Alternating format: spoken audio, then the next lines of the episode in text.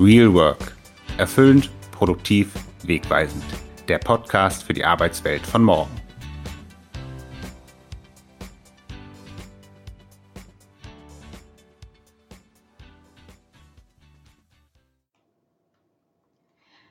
Hallo und herzlich willkommen zur ersten Ausgabe unseres Podcasts Real Work, produktiv, erfüllend, wegweisend. Wir sind Cordula Casaretto und Martina Reis. Als Business Coach begleitet Martina vor allem junge Führungskräfte und berät Unternehmen zu Themen wie Personal- und Organisationsentwicklung sowie HR-Strategie. Cordula ist hauptberuflich Leiterin der Business Development Abteilung einer Wirtschaftskanzlei. Außerdem ist Cordula Autorin und begleitet als Business Coach Menschen dabei, den für sie besten Weg im Beruf zu wählen. Wir beide haben uns kennengelernt während unserer Ausbildung zum Business Coach an der Dr. Bock Akademie in Berlin. Und seitdem tauschen wir uns regelmäßig darüber aus, wie sich die Arbeitswelt verändert und was das für vermeintlich altbewährte Ansätze, Tools und Methoden bedeutet. Also so Begriffe wie zum Beispiel Agilität, Digitalisierung, Holocracy, New Work kennt jeder von uns, sind in aller Munde. Aber was heißt das denn eigentlich konkret für jeden Einzelnen von uns, wenn es darum geht, ich möchte beruflich happy sein? Und wie gelingt das Zusammenspiel von erfüllten Mitarbeitenden und erfolgreichen Unternehmen? Und genau hier setzt Real Work an. Wir beleuchten nämlich Ansätze, Tools und äh, Methoden unter dem Aspekt, klingt in der Theorie total bahnbrechend, aber was bringt uns das eigentlich im realen Arbeitsalltag? Und jeden zweiten Dienstag im Monat freuen wir uns auf inspirierende Gespräche und spannende Gäste. Und in unserer heutigen, in unserer ersten Ausgabe sprechen wir darüber, warum individuelles berufliches Glück für alle wichtig ist. Für den Einzelnen, für die Gesellschaft, aber eben auch für Unternehmen. Und wie kann der Beruf eigentlich seinen Glücksbeitrag äh, zum Leben leisten? Äh, und was kann ich dabei eigentlich selbst realisieren? Und wir sprechen darüber, warum es so wichtig ist, Optimum und Maximum zu unterscheiden und warum wir eher in Karrierelandkarten denken sollten als in Karriereleitern.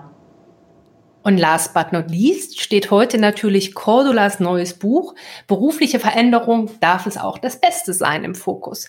Denn Cordula hat allen, denen ihr berufliches Glück am Herzen liegt, eine tolle Anleitung geschrieben und inspirierende Menschen zum Thema interviewt.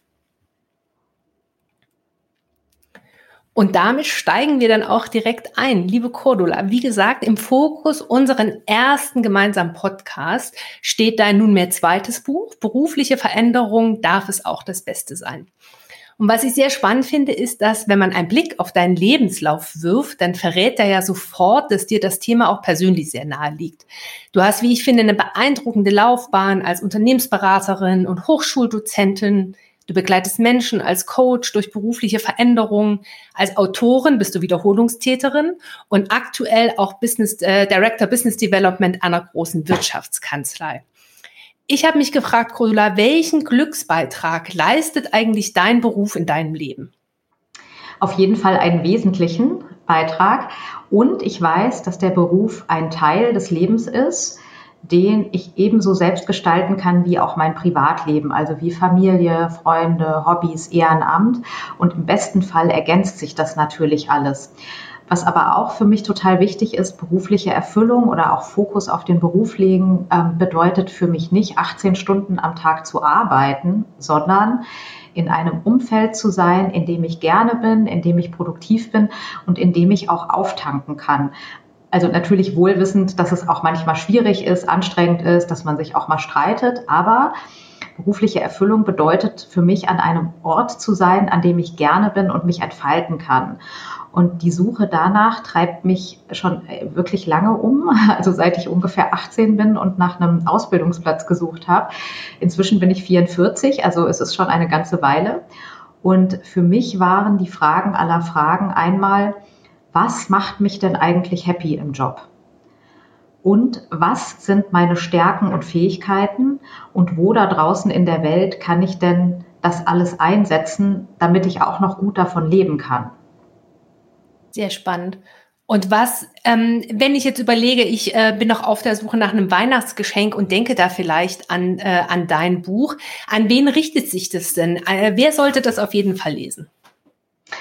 Also ähm, Menschen, die sich folgende Fragen stellen. Einmal, ich würde ja gerne mal was anderes machen, aber das geht ja nicht, weil. Und mein Buch gibt Anleitungen, wie man in jedem Alter sein berufliches Glück findet. Zweitens, äh, Menschen, die sich mit der Frage beschäftigen, äh, wir wissen, berufliches Glück ist möglich, aber ich weiß noch nicht genau, wie ich dahin komme. Und drittens richtet es sich auch an Menschen mit der Frage, wie verbinde ich eigentlich meine Fähigkeiten, Wünsche und Leidenschaften mit den aktuellen Anforderungen im Arbeitsmarkt. Also wie setze ich mein berufliches Glück ganz konkret um? Mhm. Und was, äh, was darf ich ganz konkret potenziellen Leserinnen versprechen? Was kann ich, was kann ich mitnehmen aus deinem Buch? Ähm, zunächst gebe ich einen Überblick über die aktuellen Entwicklungen und Trends, die unser Leben und Berufsleben beeinflussen und die damit verbundenen neuen Anforderungen an Mitarbeitende und Selbstständige. Und ich zeige auch, dass uns diese aktuelle Arbeitswelt wirklich gute Chancen bietet. Ja, also wir haben wirklich viele Wahlmöglichkeiten, wahrscheinlich mehr als je zuvor. Und ich zeige, dass trotzdem viele Menschen in Deutschland beruflich frustriert sind und unter ihren Möglichkeiten bleiben. Ich erkläre, warum das so ist und ähm, wie wir da aber auch wieder rauskommen, also wie wir umschalten können in einen anderen Modus, zu einer konstruktiven Sichtweise zu gelangen, mit der wir uns selbst ähm, entfalten können. Und dafür gebe ich ganz konkrete praktische Anleitungen, zum Beispiel in Form eines Sieben-Schritte-Modells, das jeder direkt umsetzen kann, um seine beruflichen Wünsche erstens zu identifizieren, zweitens ähm, in ein konkretes, selbstinitiierbares Ziel zu bringen und dann den Weg dorthin zu planen. Und ich gebe auch einen guten Überblick darüber, welche Ressourcen Menschen dafür nutzen können, ihr berufliches Glück zu planen und umzusetzen. Also moderne Arten von Weiterbildungsmöglichkeiten, neue Lernmethoden, Möglichkeiten zum Netzwerken, die wirklich jeder von uns nutzen kann und ähm, die auch nicht kostenintensiv oder sehr aufwendig sind. Also wenn ich es in einem Satz zusammenfassen würde, würde ich sagen, jeder Lesende bekommt das Rüstzeug, seine oder ihre Bedürfnisse, Leidenschaften und Fähigkeiten zu identifizieren und damit das eigene berufliche Glück zu realisieren und das ein Leben lang. Denn mein Modell kannst du immer wieder anwenden. Und gerade das ist eben wichtig in einer sich ständig verändernden Welt, denn einerseits ändern sich natürlich die äußeren Umstände, aber es gibt ja auch oftmals persönliche Umstände, die sich verändern können, wie beispielsweise Familiengründung, um nur eins zu nennen. Insgesamt verhelfe ich zu innerer Klarheit und Stärke, den individuell richtigen Weg zu wählen und mir ist so im Laufe des Buches auch klar geworden, ich vermittle eigentlich eine Lösung, nach der ich selbst jahrzehntelang gesucht habe. Also ich muss sagen, ich äh, mich mich holst du damit total ab. Ich glaube, so vor allen Dingen das Thema Klarheit und das Thema es hilft mir eben auch in jeder Lebensphase sind, glaube ich, wirklich wertvolle Aspekte. Nichtsdestotrotz höre ich jetzt auch schon so ein bisschen die kritischen Stimmen, ne, die dann vielleicht mit ähm, äh, Punkten kommen, wie jetzt auch noch der Beruf. Muss man denn wirklich immer überall glücklich sein? Muss ich überall das Beste rausholen? Was entgegnest du denen? Also dazu fällt mir ein Satz ein, den ich mal von dir gehört habe und den ich ganz toll und ganz wahr finde. Optimum ist nicht gleich Maximum. Also es geht nicht darum, möglichst viel in das eigene Leben hineinzuquetschen, sondern es geht darum, für sich selbst klar zu erkennen, was brauche ich für ein gutes Leben an Umständen, Tätigkeiten, anderen Menschen. Und ganz klar ist, diese Dinge, die ich für ein gutes Leben brauche, ja, für ein gutes Berufsleben brauche, sind für jeden Menschen unterschiedliche Aspekte.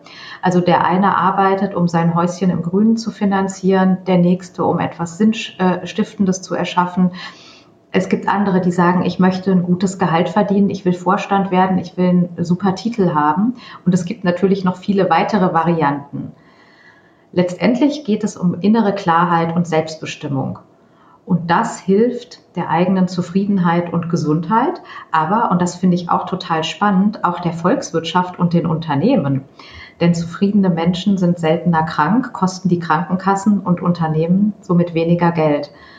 Und ich finde es ganz toll, dass wir eben heute in einer Zeit leben, wo wir die Möglichkeit haben, unsere Bedürfnisse, Wünsche ähm, zu identifizieren und selbstbestimmt danach zu handeln.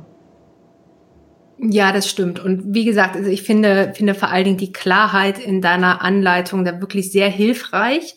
Und was ich wirklich auch eine tolle Kombination einfach mit äh, zu diesem ähm, sehr pragmatischen Ansatz auch einfach finde, ist, äh, dass es nicht nur ähm, äh, sozusagen äh, pragmatisch zugeht in deinem Buch, sondern sehr, sehr inspirierend eben auch, ähm, wie ich finde, über die Interviewpartnerinnen, die du dir ausgewählt hast. Es ist ein sehr breites Spektrum aus UnternehmerInnen, Investorinnen, Autorinnen, aber es kommt eben auch eine Lehrerin und ein Bundestagsabgeordneter zu Wort. Und ich finde jetzt nochmal spannend von dir zu erfahren, wonach du die Menschen ausgesucht hast, was dir dabei wichtig war.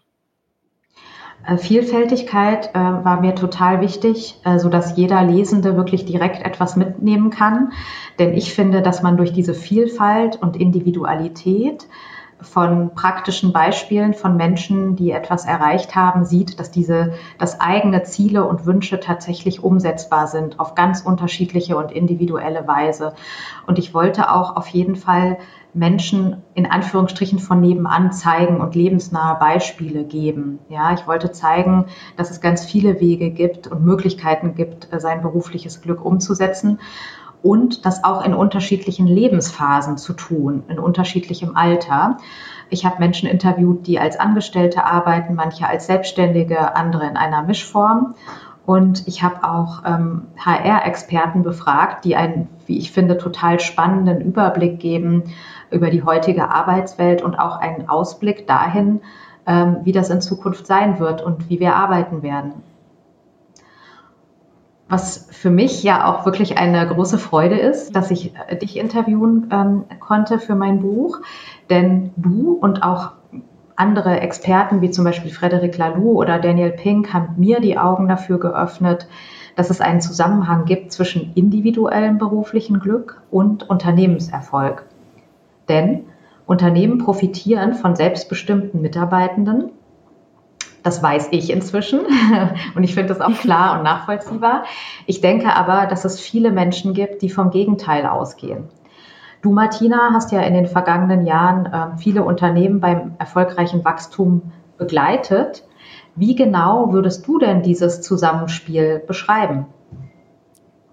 Ich glaube, ähm, grundsätzlich gibt es schon eine Art Common Sense darüber, dass ähm, Zufriedenheit und damit ja durchaus auch das verbundene Glück oder das berufliche Glück der Mitarbeitenden, Engagement, Commitment steigern und sich damit auch wirklich positiv auf den Unternehmenserfolg ähm, auch auswirken können.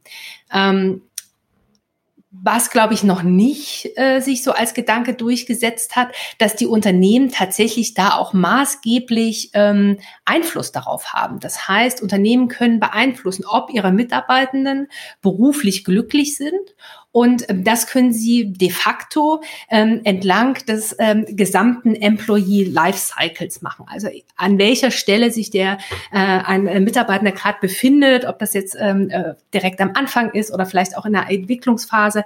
Ähm, Unternehmen haben da gute Einflussmöglichkeiten. Und ähm, ich glaube, drei Aspekte sind da eigentlich an jeder Stelle wichtig. Und das erste ist ähm, Klarheit. Das heißt, was ähm, können wir als Unternehmen bieten, aber was brauchen wir eben auch als Unternehmen von ähm, unseren äh, von unseren Teams, von unseren Mitarbeitenden, da eine sehr klare Vision, eine klar, sehr stark klare Strategie darüber zu haben, die eben auch kommuniziert wird, um und auf der anderen Seite aber eben auch eine Klarheit darüber, was wollen Kandidatinnen, was wollen unsere Mitarbeiter und im nächsten Schritt dann unter dem Aspekt Kommunikation sehr offen darüber zu sprechen, an welcher Stelle können wir jetzt eigentlich wie zusammenkommen? Welche Rolle kann für dich passen? Welches Projekt ist spannend? Wie können wir wirklich das Beste aus einer Kooperation für uns herausholen? Beide Seiten. Und last but not least natürlich auch das Thema Entwicklung, denn wenn man einmal gut zusammengefunden hat, wäre es natürlich umso schöner, wenn das auch ähm, langfristig gut äh, funktioniert. Und dazu heißt es eben auch, ähm, dass sich beide Seiten weiterentwickeln. Mhm. Also gerade bei diesem Thema Entwicklung, ja, und wie, wie man langfristig zusammenbleibt, da sehe ich so in der Praxis wirklich noch eine, äh, eine große Herausforderung. Also wie bekommt man tatsächlich langfristig als Unternehmen die Zufriedenheit der Mitarbeiter mit ihren jeweiligen Entfaltungswünschen unter einen Hut mit den Unternehmenszielen und dem Unternehmenserfolg? Mhm. Ähm ich glaube, ein ganz wichtiger Aspekt ist auch hier wieder Klarheit. Klarheit über die verschiedenen Themen. Zum Beispiel eben Klarheit darüber, was bedeutet Unternehmenserfolg? Wie definieren wir das ganz konkret für uns als Unternehmen? Welche konkreten Ziele müssen oder wollen wir dafür erreichen? Und wie können unsere Mitarbeitenden ihre Potenziale bestmöglich für diese ähm, Zielerreichung einsetzen? Das heißt, einmal diese Klarheit haben. Und wenn ich diese Klarheit habe, im nächsten Schritt wirklich eben auch zu schauen, wie kann ich das miteinander äh, koppeln tatsächlich auch. Und da sehe ich das, was du wahrscheinlich auch im Hinterkopf hattest erlebe ich das wirklich manchmal wie bei entkoppelten Zügen. Da sitzt das Management-Team vorne in der Lok und rast schon los und ist schon irgendwie über alle Berge und im Rest des Zuges bleibt die Mannschaft irgendwie zurück und irgendwann auch einfach resigniert stehen. Das heißt, die Klarheit über die verschiedenen Ziele, um dann zu, und dann eben ganz konkret zu schauen, wo können wir uns da wirklich gut verbinden. Ich glaube, darauf kommt es an. Mhm. Mir, mir fällt da auch noch so ein, so ein kleiner Haken ein. Ja? Also bei der, ich glaube schon, dass viele Menschen wirklich selbstbestimmt arbeiten wollen. Aber ich glaube auch, dass es eine ganze Reihe von Menschen gibt, die sagen, ich möchte arbeiten, um eben einfach davon leben zu können. Der Job ist für mich ein Job äh, als Mittel zum Zweck. Und ich selbst sehe mein Potenzial vielleicht ganz woanders. Ja, also in meiner Familie, einem Hobby, einer ehrenamtlichen Tätigkeit. Wie sollen Unternehmen denn damit umgehen? Mhm. Ich glaube, ich würde noch einen Gedanken davor wegschicken, denn meiner Erfahrung nach ist der Anteil der Menschen, die tatsächlich sagen, mir ist es komplett egal, was ich den ganzen Tag mache. Hauptsache, das Geld ist am Ende des Monats auf dem Konto, ist, glaube ich, wirklich vernachlässigbar ähm, gering.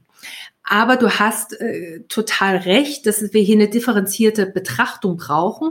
Und dabei sind aus meiner Sicht folgende Erkenntnisse wichtig. Das erste ist, dass es tatsächlich in Anführungsstrichen verschiedene Glücke gibt. Das heißt, was macht mich wirklich glücklich im Job, ist eben von Mensch zu Mensch unterschiedlich. Das fängt dabei damit an, ähm, bei so Themen wie tatsächlich vielleicht ähm, Arbeitsvolumen, Arbeitszeiten sind aber auch Themen wie, sehe ich mich eher in einer fachlichen, in einer Expertenkarriere oder sehe ich mich eher in einer Management, in einer Führungskarriere? Das ist eben sehr unterschiedlich. Und der zweite wichtige Punkt ist, dass berufliches Glück eben nicht gleich Lebensglück ist. Und wie viel Anteil das berufliche Glück am Lebensglück hat, ist eben individuell sehr verschieden und um das Ganze jetzt wirklich auch noch, ähm, noch ein Stückchen komplexer zu machen, das unterscheidet sich auch in verschiedenen Lebensphasen. Und da gibt's jetzt äh, als erstes poppt dann immer gleich das Thema Familie und Familienplanung auf. Aber ich glaube, es wirklich, es lohnt sich auch eben auf andere Aspekte ähm, da wirklich auch zu achten äh, und eben zu sehen, dass sich das eben immer wieder verschieben kann. Und was besonders wichtig ist, dass das Wort verschieden natürlich auch in diesem Zusammenhang nicht heißt, dass etwas besser oder schlechter ist, sondern es ist eben verschieden, wie wir Menschen eben sind. Und ähm, darüber gilt es eben immer wieder ins Gespräch zu gehen, ähm, Klarheit zu haben, Kooperation zu entwickeln und dann eben gemeinsam ähm, auch diesen Weg äh, zu bestreiten. Wir, wir haben ja ähm, jetzt schon in mehreren Ansätzen darüber gesprochen, dass dieses Thema Individualität, Verschiedenheit eine große Rolle spielt und auch noch spielen wird im künftigen Berufs- und Arbeitsleben. Ähm, welche Rolle wird denn deiner Meinung nach das Thema Karriere und Hierarchiestufe in Zukunft spielen in Unternehmen? Mhm. Ähm, ich würde mich ähm, vor allen Dingen darüber freuen, wenn wir es schaffen, ähm, die Idee von Karriere von den Hierarchiestufen tatsächlich ähm, zu lösen.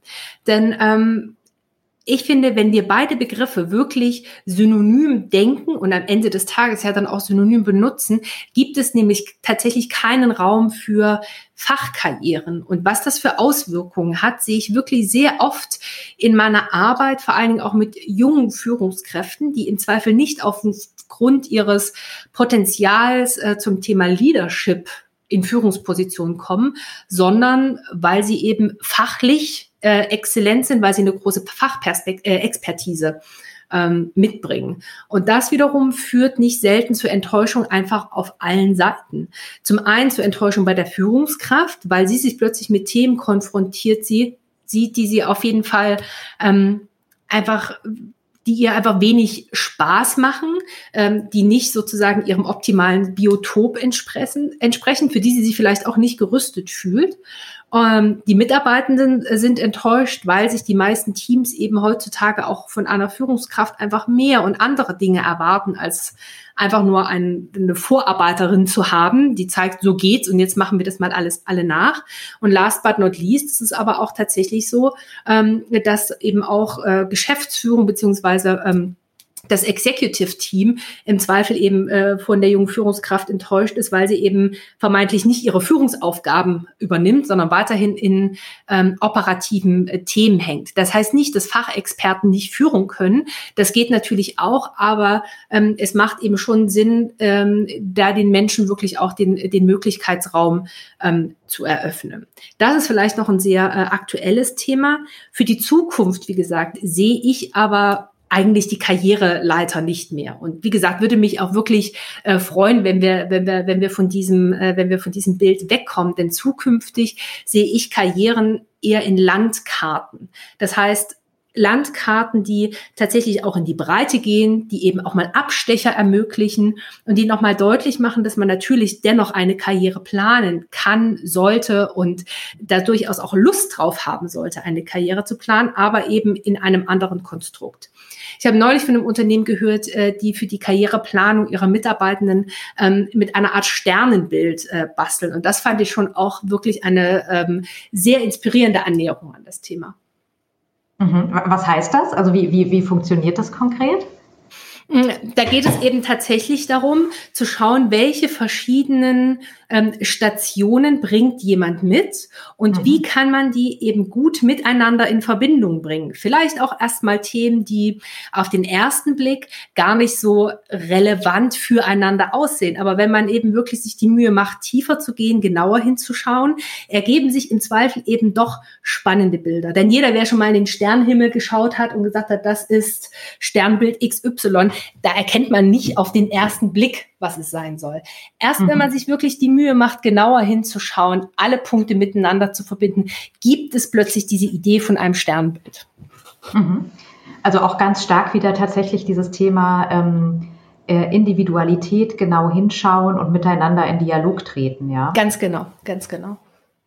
Wir haben ja jetzt seit ein paar Monaten eine besondere Situation weltweit, ähm, mhm. nämlich mit Covid-19, ja. Ähm, wie siehst du denn die Wichtigkeit der beruflichen Erfüllung in Zeiten dieser Covid-19-Krise und der wirtschaftlichen Folgen? Weil ich höre von einigen Menschen, ähm, die sagen, ja, ich muss jetzt erstmal meinen Job sichern, da habe ich jetzt keinen Kopf, mich noch um meine berufliche Entfaltung zu kümmern. Und auf der anderen Seite haben ja sicher auch viele Unternehmen momentan ganz akuten Kostendruck, der sie in Anspruch nimmt. Auf jeden Fall. Und als allererstes möchte ich da wirklich auch allen jetzt nach dieser langen Zeit, die uns das Thema ja wirklich auch schon so ähm, beschäftigt und mitnimmt, ähm, wirklich auch sagen, bitte keinen zusätzlichen Druck.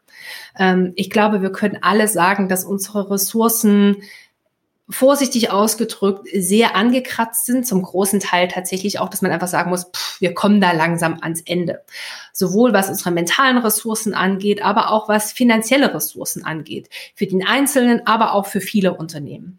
Und daher möchte ich wirklich appellieren, dass wir jetzt keine Krise als Chancenplattitüten den ganzen Tag um uns werfen. Aber ich würde dennoch gerne ähm, zu, zu einem kleinen Gedankenspiel einladen. Denn ganz grundsätzlich, aber besonders eben bei Ressourcenknappheit sollten wir sie eben besonders klug und zielgerichtet einsetzen. Das heißt eben zum Beispiel eben für mich, genau zu schauen, was kann ich besonders gut, wo liegt mein größter Hebel, wo habe ich den größten Einfluss. Und viele Unternehmen müssen jetzt wieder auf die Beine kommen oder kreativ schauen, wie sie eben jetzt auch ähm, die nächste Zeit noch äh, überwinden ähm, können. Und dafür brauchen sie reflektierte Persönlichkeiten an den richtigen Positionen. Die, für Unternehmen ist es jetzt wichtig, die Menschen auf dem Punkt dabei zu haben, um wirklich auch aus dieser Krise überhaupt auch diese Krise zu überstehen, beziehungsweise bestmöglich eben auch ähm, äh, dadurch äh, da durchzugehen. Ne? Unternehmen müssen jetzt umdenken, ganz klar, ähm, weil sich ja auch einfach die Rahmenbedingungen ändert. Und dafür braucht es eben wirklich motivierte, unbefähigte ähm, Mitarbeitende. Heißt also, auch wenn Unternehmen aktuell sehr stark auf die Kosten schauen, müssen sie ja irgendwie auch kreativ überlegen, wie können wir jetzt weiter bestehen und uns weiterentwickeln. Hm. Also ich finde, dass das zeigt nochmal ganz klar, ne, dass dieses Thema Personalentwicklung und auch das Zusammenspiel zwischen äh, Mitarbeiterbefähigung, Mitarbeiterzufriedenheit und Unternehmenserfolg kein esoterisches Orchideenthema ist, in dem man sich äh, widmen kann, wenn es gut läuft, ja, in guten Zeiten, sondern ähm, dass es tatsächlich unternehmenskritisch ist. Und ähm, weitere spannende Impulse für das Gelingen von Unternehmenserfolg und Mitarbeiterzufriedenheit findet ihr in meinem Buch und in dem Interview, das ich mit Martina geführt habe. Und äh, ihr findet dort auch noch einige weitere Beispiele von Unternehmen, die das äh, schon erfolgreich umsetzen. Und damit sind wir tatsächlich auch schon ähm, am Ende ähm, der ersten Ausgabe unseres Podcasts Real Work. Ähm, vielen Dank, dass ihr mit ähm, dabei wart. Wenn ihr Themen aus dem beruflichen Kontext habt, die wir mal genauer unter die Lupe nehmen sollt, dann schreibt uns bitte. Ansonsten sage ich nochmal vielen Dank und bis zur nächsten Ausgabe im Januar. Wenn ihr sonst noch Anregungen, Feedback, Input habt für uns, dann sollte der natürlich auch auf jeden Fall in unserer Inbox landen. Ihr erreicht uns natürlich per LinkedIn, aber auch unter martinareis.de und unter cordula-casaretto-coaching.de. Ansonsten freuen wir uns, wenn ihr ab jetzt jeden zweiten Dienstag im Monat mit dabei seid. Bis dahin. Tschüss. Tschüss.